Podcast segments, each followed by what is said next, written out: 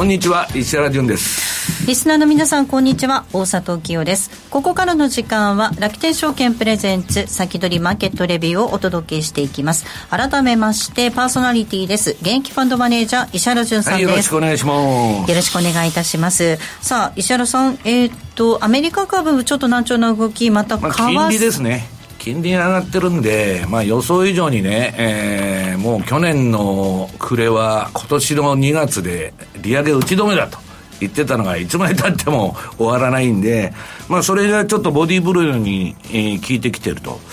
言うんですけど、今日はまあもう今中さん来ていただいたんで、もうあの AI とね、ハイテクのことについて、え、じっくり聞きたいなと。私もね、最近ちょっとチャット GPT で遊んどるんですよ。いや、なかなかあの、新しいバージョンはすごいなという話でね。GPT4 の方ですか？そうです。4になってまともに使えるようになっただから今、マイクロソフトが全部組み込んでるでしょ？うんうんまあでもね、あの、最後は人間の力が必要だと。AI 使うにもね、うん、いうことだと思うんですけど。はい。はい、えー、ゲストご紹介いたします。楽天証券経済研究所チーフアナリスト、今中康夫さんです。よろしくお願いいたします。はい、よろしくお願いします。今中さん、今、石原さんから金利のお話がありました、はい、やっぱりちょっと影響、ハイテク株にも出てるようですね、えー、金利ですね、やはり金利です、やっぱり4あの10年国債4.5%という数字は重たい数字だと、えー、考えておいていいと思います。はい、えー、この辺りじゃ、はい、はい、この後しっかりじっくり伺っていきたいと思います、はい、さあ石原さんえっと10月の末になりますけれども大阪で、はい、はいセミナーがあるんですね。これあのなんか4年ぶりらしいんですけどあのコロナ禍のあの状況で対面セミナー止まってたんですけど、えー、今度これなんだっけ？10月28日土曜日のですね。えっ、とこれ毎年楽天証券さんにスポンサードしていただいてるんですけどえー、今年は私がなんだっけ、えー、B 会場の13時45分から、はい、あとあの A 会場の15時30ん15時15分からか、はい、田中大輔さんが、えー、出てくるということで、えー、皆さんぜひ、えー、関西地方の方はですね、えー、方面の方はですねご参加ください。はい。投資戦略フェアエキスポ2023大阪、10月28日土曜日、マイドーム大阪で開催ということです。はい、ぜひ皆様足を運んでください。えさあこの番組ですが YouTube ライブでも同時に配信をしています。動画の配信についてはラジオ日経番組サイトからご覧いただけます。また番組ホームページからは随時質問など受け付けています。番組宛てメール送信フォームからお寄せください。えそれでは進めていきましょう。この番組は楽天証券の提供でお送りします。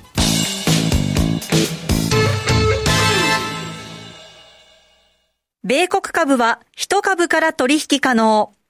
誰もが知っている有名企業でも数千円や1万円前後で投資できるところがあるんです。楽天証券にすでに口座をお持ちなら、特別な手続き不要で、そのまますぐに米国株のお取引ができます。しかも取引手数料は税込みで約定代金の0.495%。最低取引手数料はなんと0円。取引手数料の上限は税込み22米ドルと決まっているので、高額取引も安心です。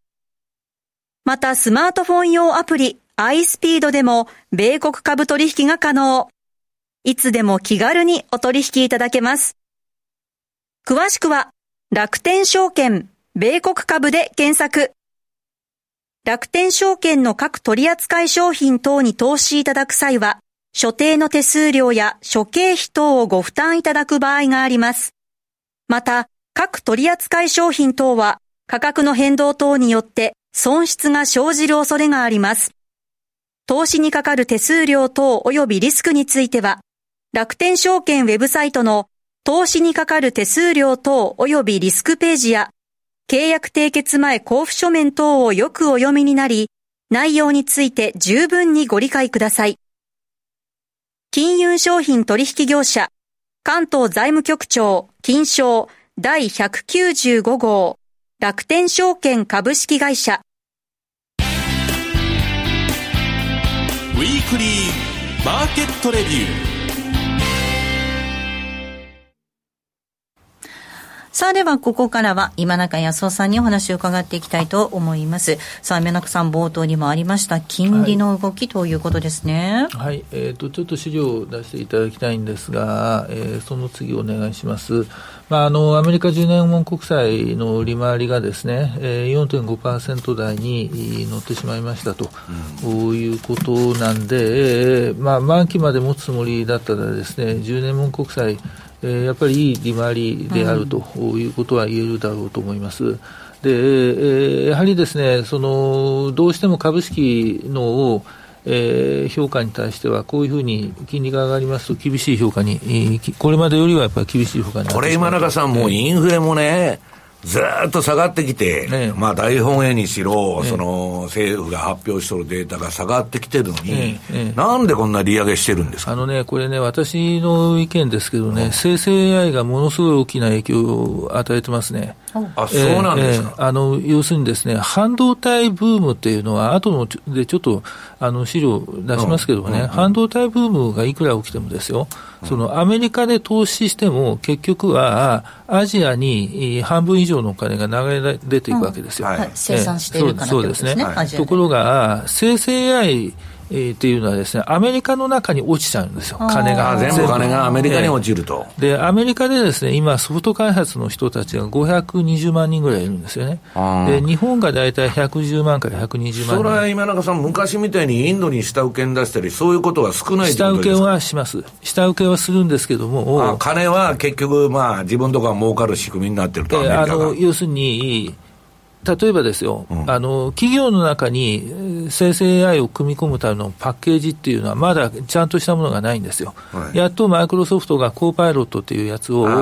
えー、出してはいますけども、うん、まだ売ってるわけじゃないんですよね、うん、あちこちでやってる、その企業の中に組み込みましょうというのは、この世界でいうと、そのスクラッチって言って手作りでやるんですよ、えー、ものすごい金がかかるんですよ。はいはい、でしかも、えー、それからその開発そのパッケージそのまま使うわけじゃなくて、企業に入れようとすると、それをまた拡張しなくちゃいけないそう、手作りでやるんですよ、今。今は。で、その、それが、アメリカって、あの、SE とかプログラマーの、お客さんに請求するその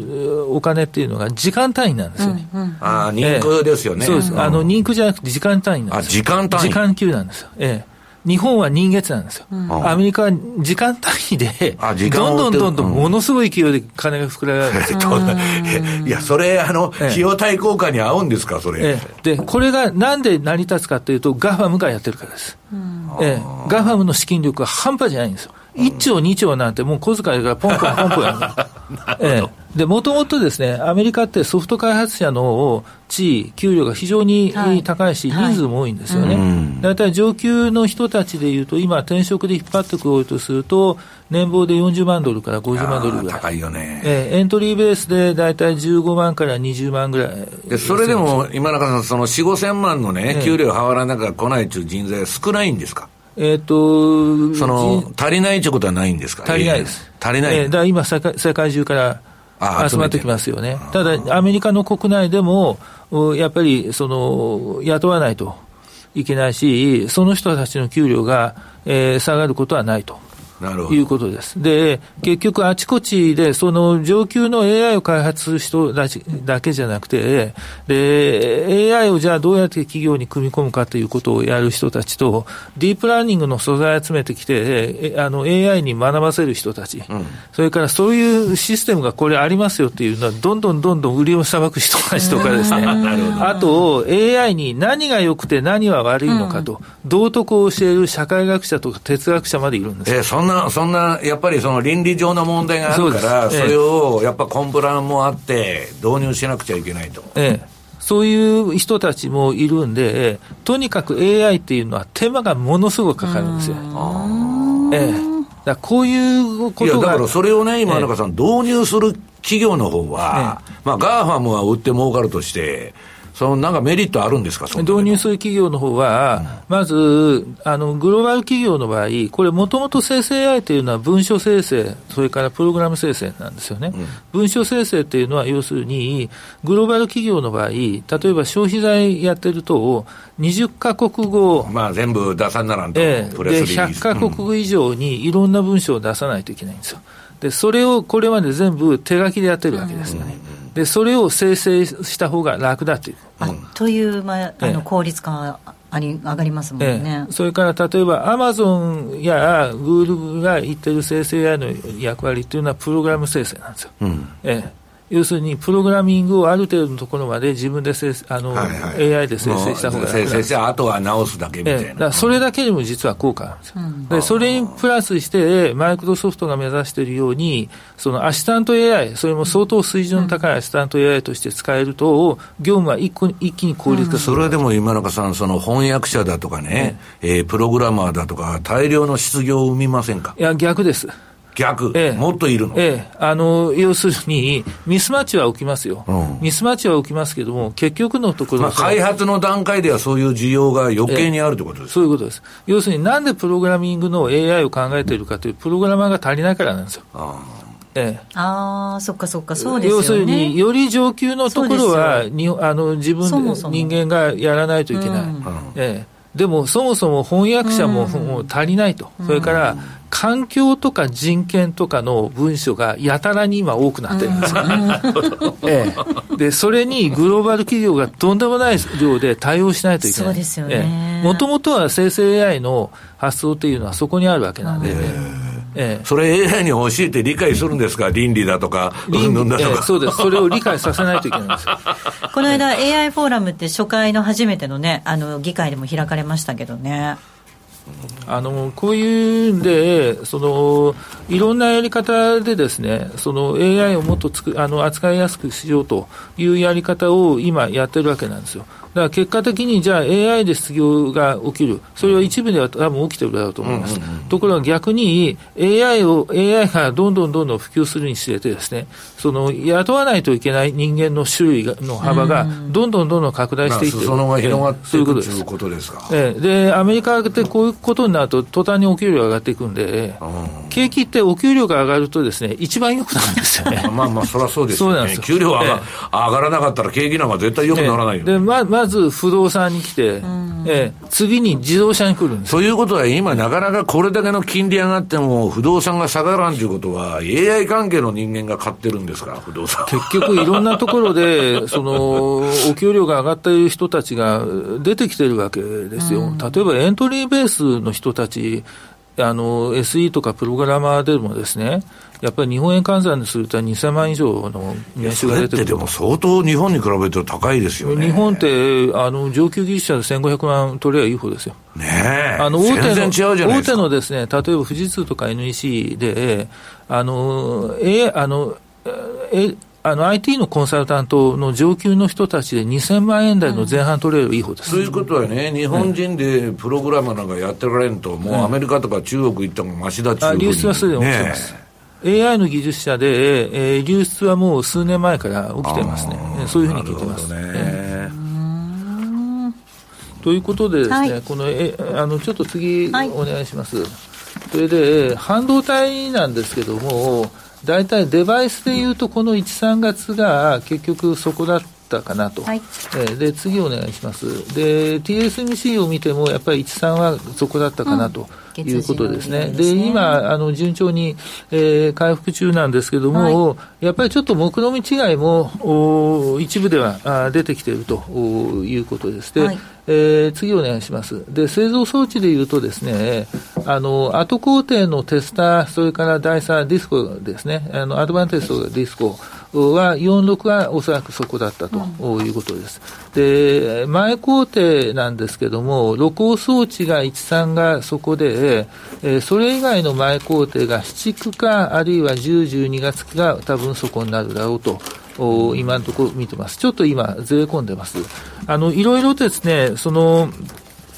目論見違いがあるんですが、基調はあの強いなというのが次お願いします。で、これが、あの、アメリカの大手 IT、要するにガファムの中で設備投資が大きい4社の、えー、四半期ベースの設備投資額なんですが、まずマイクロソフトが非常に強く、えー、設備投資を増やしている、もうこれはあの生成 AI の言い出しっぺなんで、うん、えー、これはもうやるしかないということですね。それからアルファベットがそれに追随していっていると。いうことと、アマゾンは減っているように見えるんですが、これ減っている部分は物流です。えー、情報システムとネットワークは増やしてます、うん、えー、それからメタは今ちょっと落ち着いてますけれども、第三四半期以降増やすと言ってます、でどこも共通して増やしていっているのが AI サーバー、それからネットワークの強化、あですね。えーえーそれから次お願いします。はい。で、えー、何が売れてるのかというとですね、やっぱり今回は iPhone 売れるだろうと。いうことです。これ3ナ、3ナノ搭載の、えー、上位機種ですね。えー、と、プロ、それからプロマックス、えー、これについては、まあ、正直言って今回の iPhone は黙ってても売れるだろうと、うん、でこれですね、なんでかというと、需給的な問題があって、えー、ちょうど、えー、3年前、えー、2020年に、えー、iPhone の前の世代のチップセットのやつが出ました。で、そこから1回1年間売れたんですけども、えー、一昨年は半導体不足。で、去年は、えー、あの、ロックダウンですね。えー、があります。サプライチェーンがもうおかしくなっそうです。うん、なんで、満足にその上位機種がこれ一番人気なんですけども、えー、作れなかったんですよ。なんで、待ってる人が大変多い。で、その過程で、えー、iPhone を買える所得水準の人たちが世界で増えたと。えー、この需給的な関係で、えー、今年、来年は多分黙ってても iPhone は売れるだろうと。逆に、まあ、この3ナノのあれは TSMC が作ってるんですね。そうですね。で、逆に言うと iPhone 以外が、えー、多分売れないということが、えー、今回は多分ネガティブな問題になる。やっぱり売れないんですか？iPhone 以外は実際に売れてませんから、えー、もう iPhone にはっきり言って集中してきてますね。はい。あ、もうそれは世界的な動向として。世界的にそうですね。で、問題があってですね、やっぱりスマートフォンの普及率が相当高くなっているというのは言えると思います。世界において飽和しつつある。あの、パソコン、普通の人は使わない、あの、業務で作業とか使う以外は、ええもうスマホで全部ことが済んじゃうじゃないですか。大体そんな感じですね。えーなんで、その、ちょうど iPhone のような、まずカメラがもう一眼レフになってきてると。いうことと、総合性能が非常に高くなってきてるとあれ、今中さん、ちょっと脱線するけど、えー、カメラって今、どうなってるんですか、専業のカメラメーカーっていうのは、デジカメだあの専業のカメラメーカーで、とりあえず売れてるのがですね、一眼カメラの高級品です。えそれも超高級品です。超高級えー、超高級。普通のカメラ、iPhone でも十分です十分ですよ、えー、十分どころじゃないです。今回の iPhone の目玉っていうのが望遠5倍です。はい、えー、で、これ、ここの部分だけですね、ギャラクシーのあの最高級品のスマートフォンが望遠10倍なんですよ。10倍 ,10 倍なんです、うん、そこだけ負けてきたのを、今回は望遠5倍にしたんですよ。だから実際にあの、撮った写真とか見たら、めちゃくちゃ綺麗になってるじゃないですか。そうです。ええー、そうです。まあだから、私はいつでも思うんだけど、iPhone の進化ってカメラの進化じゃないかと思った。現実にはそうなってるんですよ。ただ、チップセットそのものは非常に良くなってるんで、はい、やっぱ総合性能はかなりすごいんですか？かなりやっぱりすごいでしょうね。その要するにまたちょっと脱線してるけど、熱の問題っていうのは37のチップのせいじゃないんですか？えっ、と、そこはちょっとわかりません。わからない。えー、なんかチタンのケースに変えたんでね、えー、なんかまあどうのこうのとか言われてるんだけど、えーえーで、チップのせいではないって専門家は言ってるんですよ。うん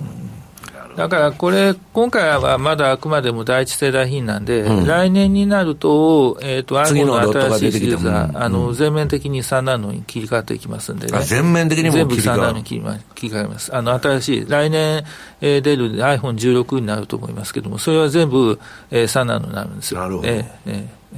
で次お願いします。すみません。はい。はい、パソコンですね。パソコンはですね、はい、一部の高級品はそこそこ売れてるんです。うん、昨年、えー、大体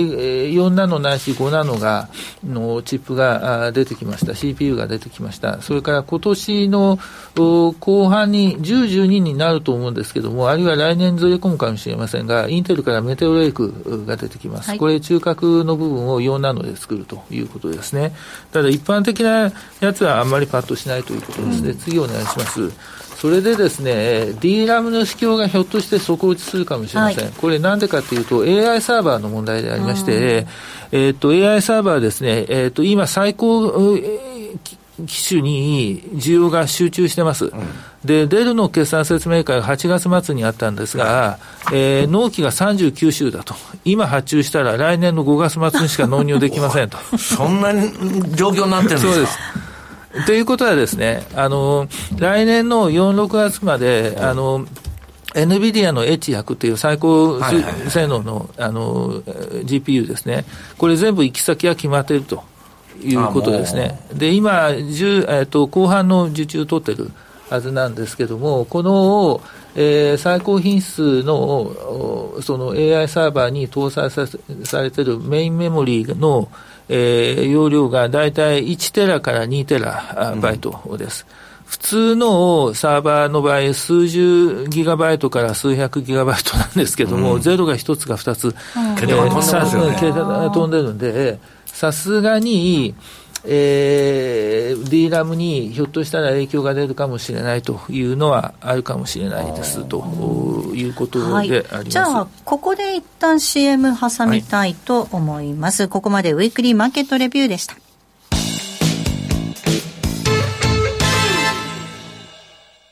世界的な有料企業へ投資でき、ますます成長を続ける米国株式市場。そんな米国株で信用取引にチャレンジしてみませんか？楽天証券では、どこよりも早く、米国株信用取引サービスの提供を開始いたしました。信用取引を活用すれば、元で資金の最大2倍の取引ができ、値動きが大きい米国株を1日に何度も売買できます。さらに、信用取引なら、売りから取引を始めることができるので、下落相場の時でも利益を狙うことができるのです。今よりもっと米国株トレードの幅が広がります。詳しくは、楽天証券、米株信用で検索。楽天証券の各取扱商品等に投資いただく際は、所定の手数料や諸経費等をご負担いただく場合があります。また、各取扱商品等は価格の変動等によって損失が生じる恐れがあります。投資にかかる手数料等及びリスクについては、楽天証券ウェブサイトの投資にかかる手数料等及びリスクページや契約締結前交付書面等をよくお読みになり、内容について十分にご理解ください。金融商品取引業者、関東財務局長、金賞第195号、楽天証券株式会社。先取り、マーケットレビュー。次お願いします。でですね、はい、えっ、と、TSMC とか、その、えー、デバイスメーカーの目論見違いもちょっとあって、これがですね、はい、アメリカの製造業の検出出額でありまして、えー、昨年の前半に比べて2倍になってますということです。要するに、ほとんどすべての製造業でアメリカは工場の新設ラッシュが起きていると、えー、いうことです。ところが、作業員がいきなり2倍になるわけじゃないと。なるほどでで半導体工場の一部、まあ、具体的に言うと TSMC はアリゾナ工場ですけれども、うん。はい、かあの開業が1年延期になってしまったと、うん、これだからあの、バイデノミクスで助成金ばらまいとるんで、もどこも瀬戸び投資に一気にいってると。そうです、そうです。え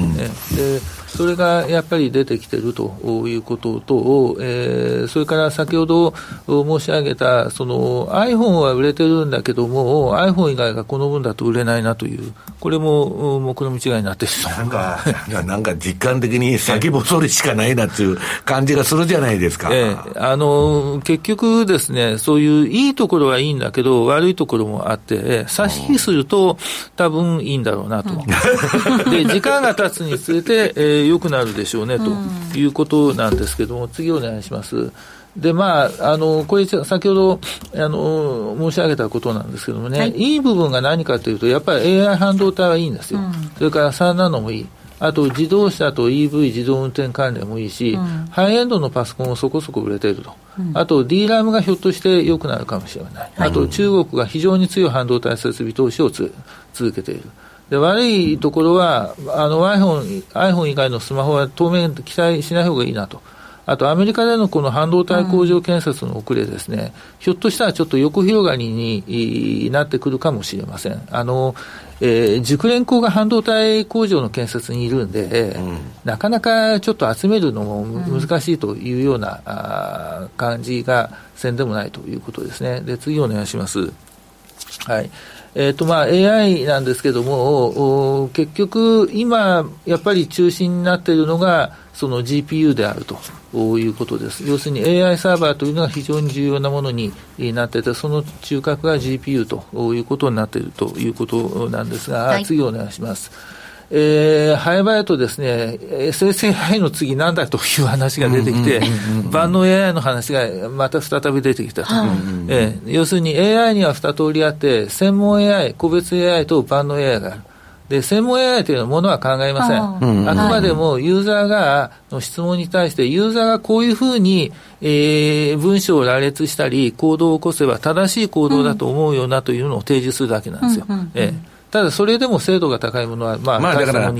えないで編集するっていうだけの話、はい、学習してきたデータの中から正解だろうと思われるものを出してくる、ね、まあ、最大公約数みたいなね、ええ、ところが万能 AI というのは考える機会であるということですね、これは各国とも開発はしてますけど、まだできてません。でやっぱりこっちの方向はえー、これからあやるんだろうと。あの、これをやることに対して非常に厳しい批判はあちこちからあります。まあ、当然そうでしょうな、えー、ありますけども、倫理的な問題もそうですね、おそらく中国がやるんだったらアメリカがやるしかないと、うん、いうことになるんで、AI 部分はこの部分でいけばまだまだ続くんでしょうねと。いうことこれ、今中さん、生成 AI の方は、そのチャット GPT にそのつながる対抗馬みたいなのは出てきてないんですか？ああ、それはまあ、あちこちから出てきてるってじゃ出てきてます。あの、うん、だからいろんなところがね、作ってる、作ってるって言ってるけど、ええ、その、例えばメタもやってるだとか、何もやってるとか、え、その、今のところめぼしいね、そういう、その、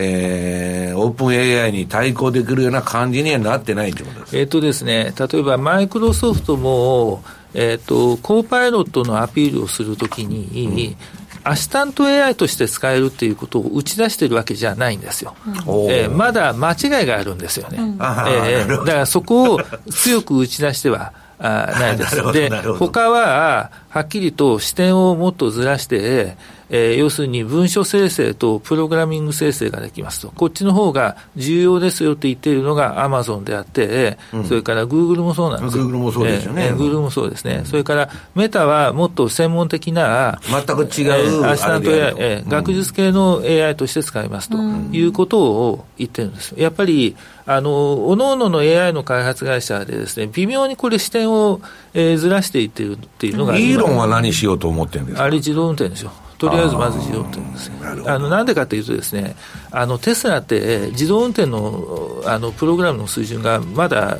あのグーグルに比べて低いんですああグーグルより音、ええグーグルに比べて低いんで、テスラとしては今自動運転になってくれては多分困るんでしょうね。もうちょっとね、学習したいんじゃないですか。ちょっと続き、またこの後の YouTube ライブの延長戦でお話を伺っていきたいと思います。来週は楽天証券経済研究所篠田翔子さんゲストにお迎えする予定となっております。はい、どうぞお楽しみに。この後は YouTube ライブでの延長配信となります。この番組は楽天証券の提供でお送りしました。